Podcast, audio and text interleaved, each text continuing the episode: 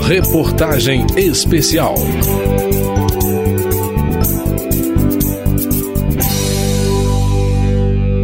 Nas horas seguintes ao dia 8 de janeiro, os presidentes dos três poderes se uniram na defesa da democracia e contra os atos dos extremistas.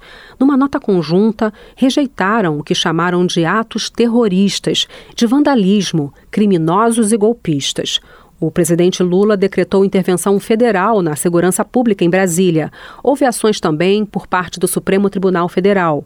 O ministro Alexandre de Moraes ordenou que os acampamentos em frente a quartéis e unidades militares fossem desmontados. No dia seguinte, começaram as prisões de suspeitos de participação nos atos.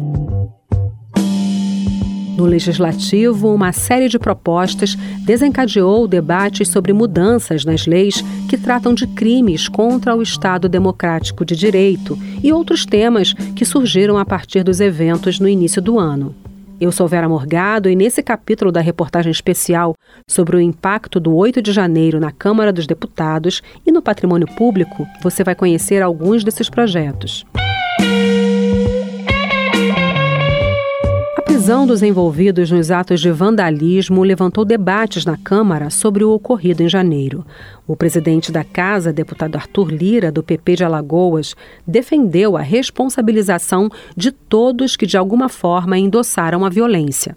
Lira entregou notícia crime com informações sobre a invasão do prédio da Câmara e tratou do reforço das medidas de segurança com o batalhão da PM na esplanada dos ministérios mas no plenário houve críticas ao modo como as prisões foram realizadas. O deputado delegado Caveira, do PL do Pará, afirmou: No dia 8 de janeiro, tivemos aí uma aberração jurídica. Até concordo que deve efetuar as prisões de quem realmente quebrou ou fez algum tipo de vandalismo, mas discordo plenamente das prisões arbitrárias de juízes teleguiados que fizeram as audiências de custódias meramente homologatória. Espaço para livre manifestação de posicionamentos dos deputados, o plenário foi palco de questionamentos, mas a maioria dos partidos condenou as invasões dos prédios públicos e a quebradeira.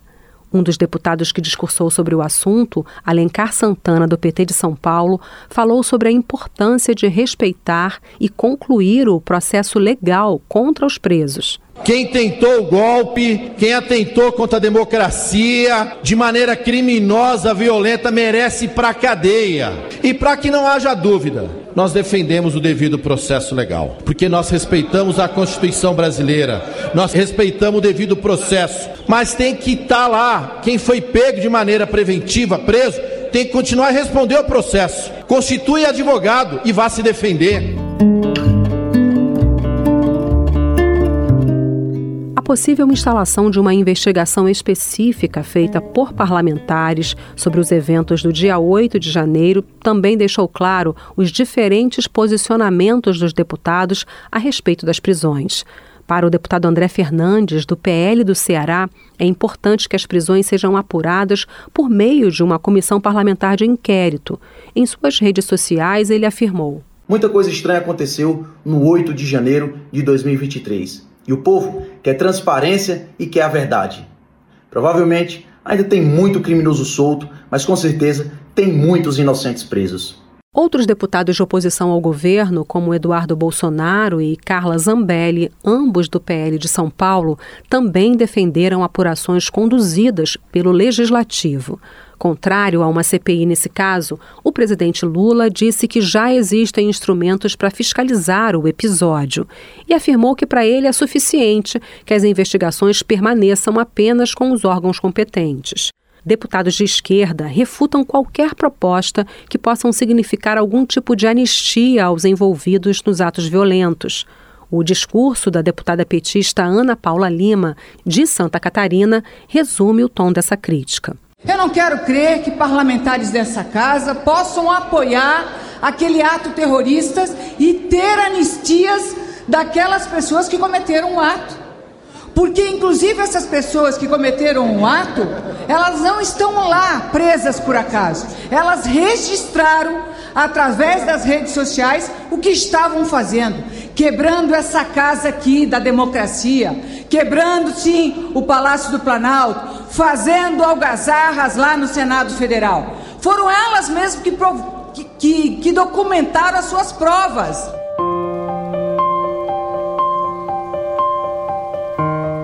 Relembrar, não deixar que aquele dia seja esquecido no futuro, é uma maneira de impedir que ataques à democracia se repitam. É nisso que acreditam os deputados que apresentaram propostas para instituir o dia 8 de janeiro como um marco na história do país. A deputada Maria Reis, do Solidariedade de Pernambuco, tem um projeto para criar o Dia Nacional da Resistência da Democracia no país. A nossa ideia, a nossa intenção é fortalecer esse pensamento e essa essencialidade da democracia no nosso dia a dia e no nosso país. Porque a gente viu com o golpe de 64 o que aconteceu com o nosso país e o retrocesso que nós tivemos. E a gente não pode deixar que isso se repita e a gente não vai deixar que isso se repita justamente cultivando essa memória histórica e lembrando do que aconteceu no dia 8 para não esquecer da força das nossas instituições. Na linha de proteção a prédios e bens públicos, o líder do PSB, deputado Felipe Carreiras, apresentou um projeto de lei que institui a obrigação de reparação de danos ao patrimônio público. O PL prevê que, nas ações de vandalismo contra instituições democráticas, a multa será cobrada em dobro e acrescida de um terço nos casos de bens de valor artístico, arqueológico ou histórico. Atualmente, o Código Penal determina que o crime de vandalismo contra o patrimônio público será punido com prisão de seis meses a três anos e multa, além da pena correspondente à violência.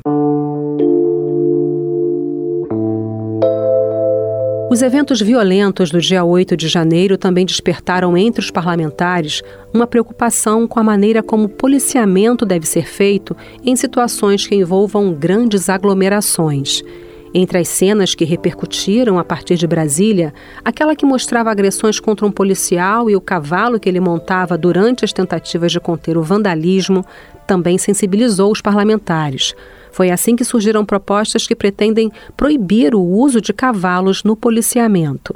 Uma dessas propostas veta o emprego de equinos na guarda montada pelas cavalarias federais, estaduais e municipais, o que inclui a Polícia Militar. O autor é o deputado Marcelo Queiroz, do PP do Rio de Janeiro. Não se combate ninguém com a utilização de cavalo. Hoje você tem drone, você tem várias formas de fazer isso e a gente está utilizando aqui um método medieval de atuação. Eu não quero acabar com a cavalaria, eu não quero mexer com a polícia, mas eu entendo que a polícia pode utilizar, como é feito no Rio de Janeiro, esses animais para aproximar da população, para fazer projetos de ecoterapia e aí sim, eu acho que a gente tem que ajudar ao bem-estar animal e toda a bancada que defende isso a equipar a polícia e não utilizar um animal como forma de combate. Um projeto semelhante proíbe que os cavalos sejam utilizados pela polícia na contenção de manifestações.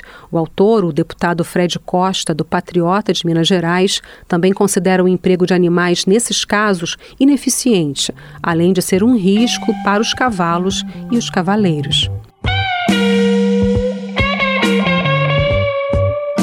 Para essa reportagem especial, eu, Vera Morgado, contei com a equipe de jornalismo da TV e da Rádio Câmara e a produção de João Paulo Florencio, trabalhos técnicos de Newton Gomes e edição de Cláudio Ferreira. Você pode acompanhar a tramitação de todas essas propostas no site câmara.leg.br. Reportagem especial.